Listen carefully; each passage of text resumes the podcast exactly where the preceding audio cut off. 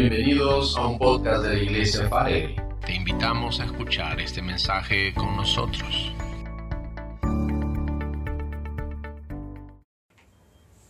Dios los bendiga ricamente, amados hermanos. Qué bueno estar juntos una vez más, un domingo, día de celebración. Así que pues, eh, dedicémonos a lo nuestro, a la palabra del Señor. Así que el día de hoy, protocolos del Señor. En esta oportunidad pues vamos a tocar un tema también que ha sido bastante, bastante pedido en, un sentido de la palabra, ¿no? Así que, pero primero vamos a encomendarnos al Señor. Oremos para que pues su palabra rinda efecto en nuestras vidas para que Él pueda hacer su buena voluntad en nosotros y que eh, su palabra nos pueda bendecir una vez más. Así que amemos juntos al Señor. Amado Dios, muchas gracias, gracias por este tiempo en el cual tú, amado Padre, has separado para nosotros, en el cual tu palabra, Dios, va a venir a nuestras vidas, ministrarnos, Señor. Gracias te damos, Señor, por este tiempo en el cual hemos separado, Señor, y tú, Señor, con nosotros, para que tú, Señor, puedas... Eh, Colocar, Dios mío, esa semilla en nuestras vidas, que es tu palabra, la cual va a rendir fruto al ciento por uno. Señor, lo creemos, sabemos que tú, Señor, estás al control. Tú, Señor, tienes todo en tus manos y este tiempo, Dios, lo dedicamos a ti, te lo presentamos para que tu Espíritu Santo sea obrando en nuestras vidas con poder, gracia y autoridad. Señor, muchísimas gracias. Tú eres muy bueno. Te damos la gloria en el nombre de Cristo nuestro Señor. Amén. Amén. Bien vamos a lo nuestro. Estábamos tocando la semana pasada un tema muy muy especial, eh, los protocolos del Señor, y habíamos hablado de uno en particular, ¿no? el protocolo de salvación, que considerábamos era uno de los más importantes. ¿Por qué? Por eso mismo le dimos preeminencia, ¿no? lo tocamos primero. Pero sabemos pues que los protocolos al día de hoy pues han sido muy sonados, muy tocados, están en boca de todos, ¿no? Y eso es lo que justo queríamos abarcar la coyuntura y querer explicar un poco de qué cosa significa protocolos. Para aquellos los que no estuvieron la semana pasada con nosotros, pueden verificar pues este, esta, este inicio, ¿no? la introducción de este sermón eh, en la página web de la iglesia, faregrey.com barra podcast, que van a encontrar las prédicas para que puedan también eh, estar al tanto de qué cosa estábamos hablando. Pero aquí una breve introducción. Eh, habíamos dicho de que la, los protocolos eran pues un paso a paso, ¿no? Era en el tiempo antiguo la primera envoltura de un pergamino, ¿no? Obviamente con contenido importante, pero eso es lo que era, eh, lo que quería decir protocolo, ¿no? Eso es lo que quería decir. La primera envoltura, ¿no? Lo primero, ¿no? Que tenía una breve descripción de todo el contenido.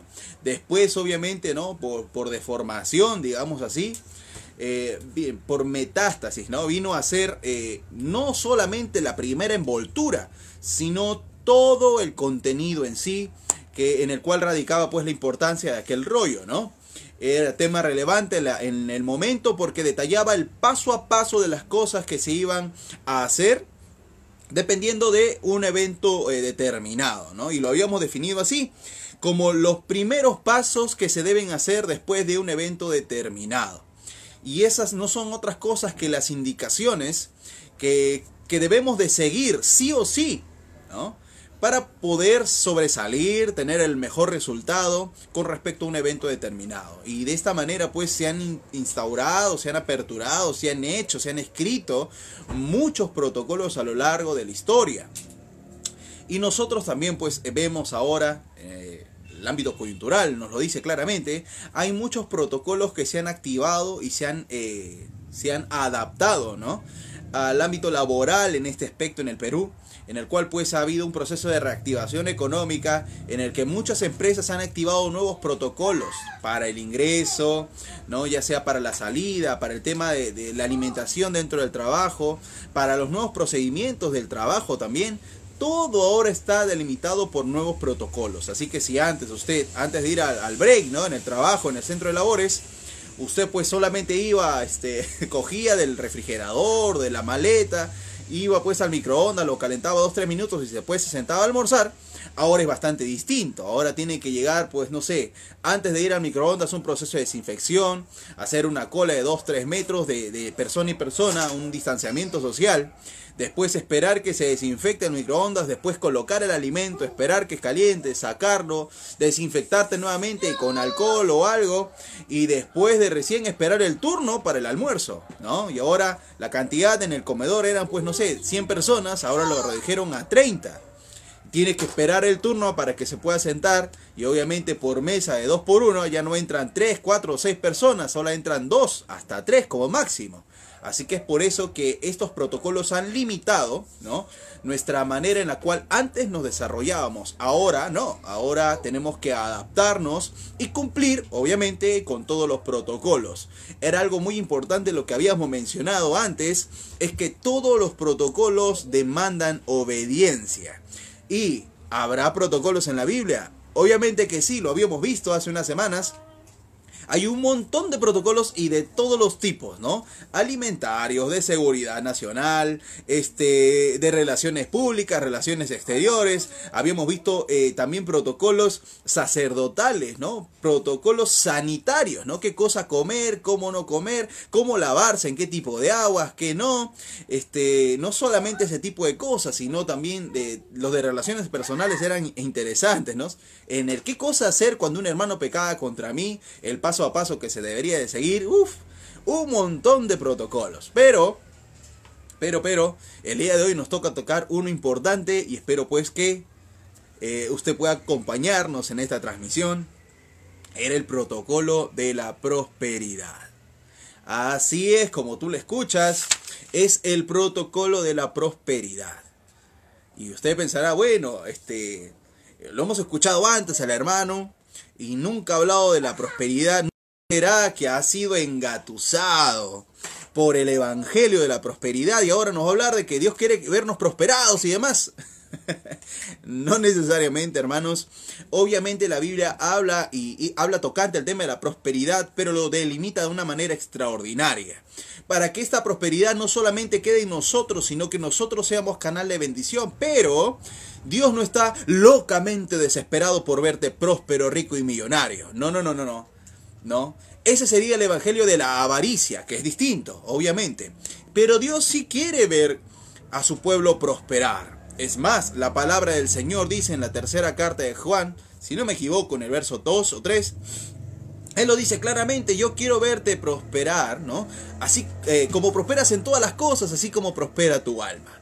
Esto lo habíamos visto hace unos cuantos días, eh, pero, pero, pero, quiero hacer mención de esto porque Dios quiere vernos prosperar de la misma manera, es decir, eh, así como prospera nuestra alma, Él quiere vernos prosperar en lo familiar, Claro, no solamente es plata, prosperar no solamente es dinero. Por eso le decía que es distinto al evangelio de la avaricia o de la prosperidad, de esos estafadores de la fe, que solamente hablan de que Dios quiere verte millonario. No, no, no. Prosperidad, vamos a verlo ahora en unos cuantos minutos, eh, es mucho más profundo en realidad. No solo tiene que ver con plata, tiene que ver mucho con el ámbito familiar, con la crianza de los hijos, con el ámbito académico, con el desarrollo del ministerio pastoral, con el desarrollo de tu servicio en la iglesia local.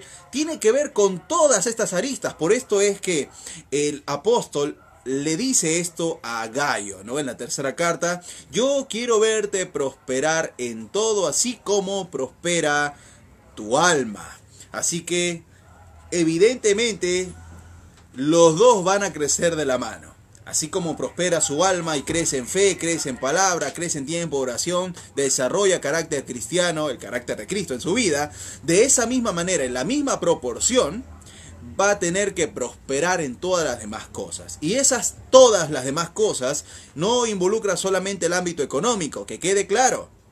Porque la palabra eujodos, que se traduce para prosperidad en el Nuevo Testamento, no solo, no solo eh, bueno, te iba a dar la definición directa, ¿no? Pero vamos mejor a las raíces. Porque las raíces nos van a dar una mejor, un mejor entendimiento de, de la palabra y su uso en realidad. Eujodos, ¿sí? Jodos es camino, ¿sí? La segunda raíz que tiene esta palabra es eu o eo, que no es otra cosa que buen o bueno. Así que, eh, por traducción, ¿no? En la sintaxis de la palabra, eh, solo quiere decir a, eh, ser ayudado de buena manera en el camino, ¿no? Y esto es, en otras palabras, prosperidad. Ser ayudado de buena manera en el camino, ¿no? Eso es ser prosperado. Y eso lo vamos a ver en muchos ejemplos en la palabra del Señor, si Dios lo permite, obviamente. Y eu, Jodos es camino, hermanos. Ustedes recuerdan el éxodo, sí, no se escribe de otra manera. Ex, que es hacia afuera o, o fuera, y jodos, que es camino, ¿no? Y obviamente nuevamente por traducción de palabra es ser sacado, este, ser sacado hacia afuera por el camino o salir hacia el camino. Por eso es que el éxodo es una salida del pueblo de Dios por el camino que Dios había delimitado. Hermanos, entonces se entiende perfectamente que esta palabra no solamente habla de dinero, ¿sí? Así que vamos a entrar al, al, al, protocolo de la bendición, ¿no? El de la prosperidad, en el que Dios quiere que tú seas prosperado. Obviamente, pero hasta aquí te tuve, ¿no? Vamos al verso. ¿Qué verso tocará el hermano para hablar de este tema? ¿Cuál será el capítulo, el versículo? Vamos a Deuteronomio, capítulo 10. Deuteronomio, capítulo 10. Así es, hermanos. Vamos a tratar el tema de la mejor manera posible, ¿sí? Deuteronomio, capítulo 10. Verso 12 y 13 dice así.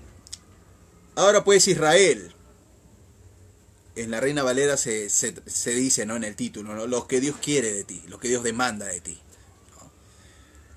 Ahora pues Israel, ¿qué pide Jehová tu Dios? ¿Qué pide Jehová tu Dios de ti? Sino que le temas, que temas a Jehová tu Dios, que andes en todos sus caminos y que lo ames a tu Dios con todo tu corazón y con toda tu alma, que guardes los mandamientos de Jehová y sus estatutos que yo te prescribo hoy, escucha, para propósito fin, para que tengas prosperidad. Es una pregunta larga, ¿no? es una pregunta bastante larga. Pero nos indican este paso a paso por eso decía el protocolo de la prosperidad, no para otra cosa, sino para que Dios nos prospere. Termina diciendo, para que tengas... Todas estas cosas Dios pide para que usted y yo podamos ser prosperados en el camino. Traduzco, para que podamos ser bien ayudados en el camino. Así que Dios sí tiene un protocolo para prosperarte. Y este está detallado en el siguiente verso. Así que vamos a ir por partes a ver hasta dónde Dios nos lleva en este desarrollo. Así que la primera parte dice, ahora esto pide Dios de ti. Que temas a Jehová tu Dios. Obviamente, inciso 1, temor de Dios. Es lo que pide. Jehová para que te pueda prosperar. ¿Qué es lo que pide Dios? Temor. Su traducción, obviamente, del hebreo original es Yare. Pero no es. No es como lo hemos entendido eh, en todo el. No, digamos así, ¿no? En el desarrollo de toda nuestra niñez, juventud, infancia, no lo sé. Eh, porque temor es, es tener miedo, ¿verdad? Pero no, en la palabra de Dios el temor que se le tiene a él eh, es bastante distinto, ¿no? Tiene otro tipo de características. Y temor, no quiere decir miedo. No son necesariamente sinónimos. Son palabras muy distintas, porque si nosotros estamos llamados en la caminata cristiana a vivir por miedo, vamos a, a obedecer por miedo. Y ese no es el sentido de todo el consejo del Señor. No puedo yo obedecer a Dios por tener miedo al castigo o, tenerle miedo al Armagedón. Uy, mira que si no lo obedezco yo me quedo en la, en la batalla de, del medido, ¿no? O hoy lo voy a obedecer a Dios porque no quiero tener eh, temor de que, de que el anticristo me haga cumplir sus protocolos, ¿no? Eh, el del sellito en la mano, en la frente. Hemos hablado del tema, hermanos. Eh, no puedo tener yo miedo para poder vivir en esta caminata cristiana. Al contrario, la palabra del Señor dice, según de Timoteo, verso 1, capítulo 1, verso 7, perdón, que Él no como para vivir en temor. ¿no? Sino al contrario, lo que nos ha dado un espíritu de valentía, de amor, de fe, de dominio propio. El Espíritu Santo nos equipa de todas estas cosas. Así que no estamos limitados por el temor. No por el temor al castigo. Que quede claro, es temor a Dios, no temor al castigo. Y esta palabra obviamente está mal traducida también, ¿no? Porque Dios no castiga. ¿Cómo? Sí, como tú lo escuchas, Dios no castiga a nadie. Y obviamente de repente tú sacas un par de textos de la Biblia y me dices, pero obviamente la Biblia está diciendo que Dios castiga. Sí, claro, pero interprétame ese texto dentro de las 150 y pico figuras literarias que hay no podemos decir que Dios castiga. A mí me gusta decir más que Dios solamente le da la justa retribución del extravío, la recompensa del pecado a aquel que vive en pecado. Son dos cosas distintas. Dios no castiga. Dios entrega la recompensa de la fatal elección tomada. Así que vamos con estas dos premisas que son muy importantes. No nos han llamado a vivir en temor de las consecuencias del pecado. Nos han llamado a vivir son en el temor de Dios. Pero ¿qué cosa entonces es temor, Jean Paul? Yaré no quiere decir otra cosa que reverencia y respeto hacia una persona evidentemente superior a nosotros. Y obviamente esta palabra yaré hace clara distinción entre dos entes. Uno obviamente con sus características y propiedades, versus otro que tiene obviamente las mismas, eh, no sé, características, pero obviamente en un carácter inferior. Es el mismo respeto y reverencia que le debe el soldado de rango inferior al capitán, ¿no? Al general. Obviamente él no va a estar sujeto a autoridad solo por el temor al castigo que le pueda dar, sino por el rango, por la capacidad en la cual él está. Y esto lo vemos claramente evidenciado en la conexión ética, ¿no? En la relación ética que nosotros podamos tener con Dios. Yo a Dios me sujeto, le temo, le temo y tengo temor de Dios porque sé cómo es Él, sé quién es Él. Yo lo respeto, lo admiro. Esto no es otra cosa que temor, reverencia y respeto. Sabiendo quién es Él en mi día a día. Yo no voy a vivir con temor del castigo que Él pueda dar. Yo vivo con temor en el sentido de que lo reverencio y lo respeto por quien Él es, por su gran poder, por su infinito amor, porque me rescató, porque me ha salvado y me ha dado sentido y propósito en esta vida. Ese es el sentido de la palabra yaré. Si lo tradujéramos en, una palabra muy similar, sería pues sumisión que combina las dos cosas respeto, reverencia a aquel que es superior a mí en todo el sentido de la palabra. Sumisión. Pero usted dirá, ¿yo qué tengo con eso? Porque muchas, muchos, muchos piensan que solo Dios es beneficiado cuando la humanidad entera le tiene temor.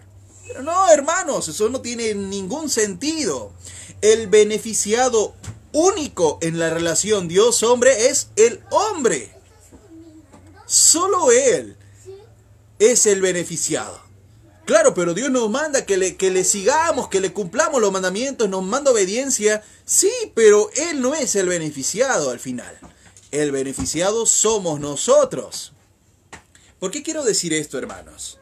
Porque la palabra de Dios dice, y te quiero citar algún par de versículos para poder eh, cuajar mejor la idea y dejarlos sobre la mesa.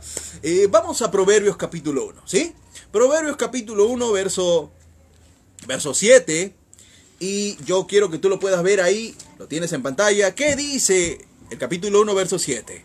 El principio, escucha, el inicio, el comienzo, el principio de la sabiduría es el temor de Jehová ahora vuelve conmigo, el principio, el inicio, el comienzo de una vida en sabiduría, siempre tiene su fundamento y epicentro el temor de Jehová.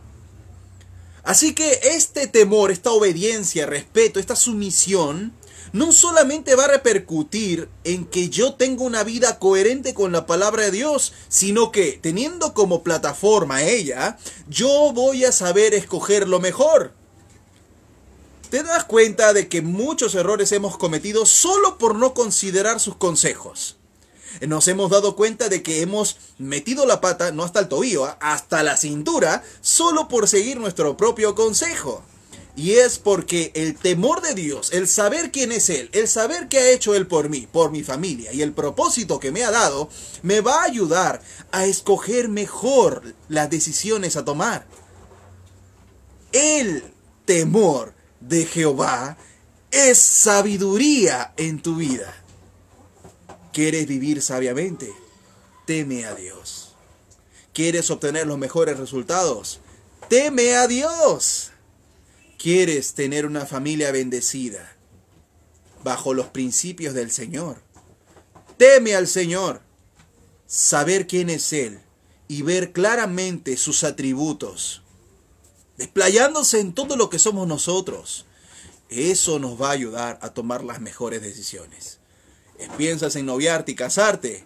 No hay otra cosa mejor que puedas hacer que tener respeto, reverencia, sumisión a la palabra del Señor. Solo así obtendrás los mejores resultados. Solo de esta manera tendrás una vida construida con sabiduría. El temor de Dios tiene más beneficios que los que nosotros podemos contar. Pero es una de las cosas o una de las condicionales para que Dios al final nos prospere según lo estamos leyendo en Deuteronomio. Dios quiere prosperarte y el primer paso es que le temas. Pero vamos a otro texto, porque no solamente nos ha dado en este temor una vida de sabiduría, sino que vamos a ver otros pasajes más. Así que te invito a Hebreos capítulo 5, verso 7. Vamos allá. Vamos allá. Capítulo 5, verso 7. Escucha. Y Cristo, está hablando de la persona de Cristo, en los días de su carne ofreciendo ruegos y súplicas con gran clamor y lágrimas al que le podía librar de la muerte. Está hablando, o en otras palabras, de la escena que Cristo tenía en Getsemaní, pero vamos a leerlo nuevamente con detalle. Así que medita bien en lo que estamos leyendo. Sitúate en Getsemaní, Jesucristo clamando, llorando, sudando sangre, pidiéndole a Dios que lo libre de aquello que iba a venir. Mira, mira lo que dice la Escritura. Y Cristo, verso 7, en los días de su carne, ofreciendo ruegos y súplicas con gran clamor y lágrimas al que le podía librar de la muerte, escucha, fue oído. Es decir, Dios lo escuchó a causa, o sea, qué difícil, a causa de su temor reverente. En otras palabras, el temor, la reverencia, el respeto, su sumisión a Dios fue la causa, el motivo, la circunstancia por la cual Él fue oído. ¿Quieres que Dios escuche tus clamores, tus súplicas? La manera es que le temas. Cristo mismo fue oído a causa de su temor reverente. ¿Quieres ser oído por Dios? ¿Quieres que todas tus oraciones obtengan la respuesta? El paso que debes de seguir es el mismo que describe la escritura. Teme a Dios. Solo hemos hablado de dos grandes beneficios. El primero, una vida con propósito, construida con sabiduría, con la plataforma del temor de Dios. El temor de Dios no solamente te va a ayudar a esto, sino que lo que dice la escritura es que tus oraciones, todas ellas, van a ser escuchadas y respondidas solo porque le temes a Él. ¡Qué impresionante! Temor de Dios es lo que todos los días necesitamos. Porque solamente de esta manera vamos a construir nuestra vida con sabiduría bajo los conceptos de la palabra del Señor. Y nuestra vida entera llevada a oración va a ser respondida a causa de nuestro temor reverente como pasó con Cristo. a causa, fue oído, a causa de su temor reverente. Es lo que dice la escritura. Tú eres hijo de Dios. Si le temes, tus oraciones están delante del trono de Dios. Y si no soy hijo de Dios, ¿qué debo hacer? Pienso que no hay mejor manera que empezar reconociendo que Él es soberano, que Él es creador de todas las cosas, que Él te ha hecho a ti y todo lo que tienes lo tienes de su mano. Reconocer de que en realidad no eres el superhombre, la supermujer, sino que al contrario necesitas aún mucho más de Él. Necesitas de su salvación. Así que si tú eres de las personas que recién nos escuchan, te invito a escuchar el protocolo de salvación.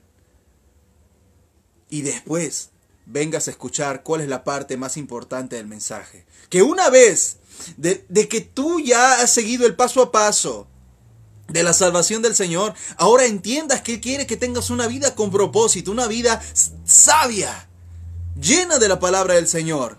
¿Y los beneficios cuáles son? El temor de Dios te va a ayudar a que construyas ese tipo de vida, una, una vida con sabiduría sobre la palabra del Señor. Una vida construida sobre la roca que es Cristo Jesús. Y no solamente eso, sino que el mismo temor que te ha llevado a creerle y te ha llevado a adorarle, te va a ayudar a que todas las respuestas a tus oraciones lleguen de manera pronta y oportuna.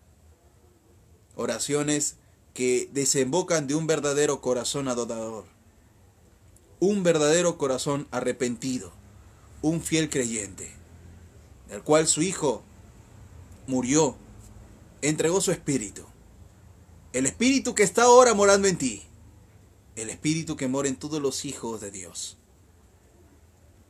Y ese mismo espíritu te va a ayudar a clamar, Abba Padre. Deseamos con todo nuestro corazón de que si no has aceptado a Cristo en tu corazón, lo hagas en este momento. Y goces de todos estos beneficios. Mira que solamente es el primer paso. Temor de Dios. Pero Dios al final quiere ser una buena ayuda en el camino. Quiere que cumplamos con el propósito. Quiere no solamente que lo cumplamos viendo a la final meta, sino que vivamos en sí una vida con propósito. Te invito a abrazar la cruz. Te invito a abrazar a Cristo. Acércate a Él. Acércate con confianza y plena certidumbre de que Él perdonará todos tus pecados y te dará esa vida con propósito que anhelas tener. Gracias por acompañarnos. Esperamos que hayas disfrutado el mensaje de hoy. Si deseas más información, síguenos en nuestras redes sociales o visita faregray.com.